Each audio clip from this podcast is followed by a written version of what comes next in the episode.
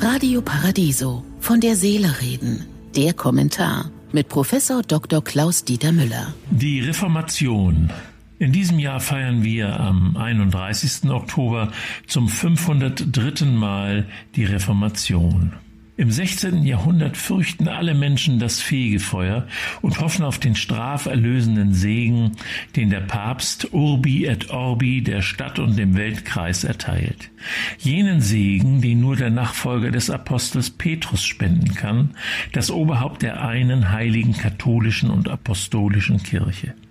Allerdings ist die Großzügigkeit des Heiligen Vaters damals nicht kostenlos zu haben. Man muss dafür Ablassbriefe erwerben, deren Verkauf ist eine wichtige Einnahmequelle des Vatikans, der häufig in Geldnot ist.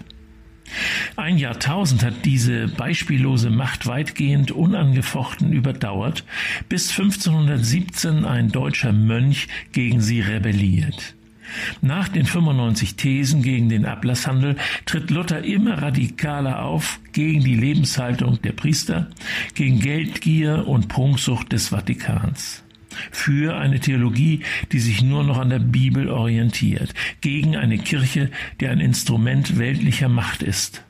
Es sind Vorwürfe, die viele Menschen für gerechtfertigt halten. Deshalb gewinnt die neue protestantische Lehre rasch immer mehr Anhänger und spaltet die Christenheit. Mit seinen Forderungen traf Luther den Nerv der Zeit. Fürsten und Städte stellten sich hinter ihn und setzten Luthers Forderungen in ihren Herrschaftsgebieten um. So entzogen sie sich der Kontrolle des Kaisers und des Papstes. Aber die Reformation veränderte nicht nur Kirche und Theologie, sondern auch Bildung, Gesellschaft und Politik, weil die Reformation die Gewissensfreiheit propagiert und Traditionen prinzipiell in Frage stellt. Grundsätzlich ebnete die Reformation den Weg hin zu mehr Gleichberechtigung, Selbstverantwortung und Freiheit. Darum feiere ich diesen Tag immer noch sehr gerne. Ich wünsche Ihnen einen glücklichen Tag, aber bleiben Sie achtsam.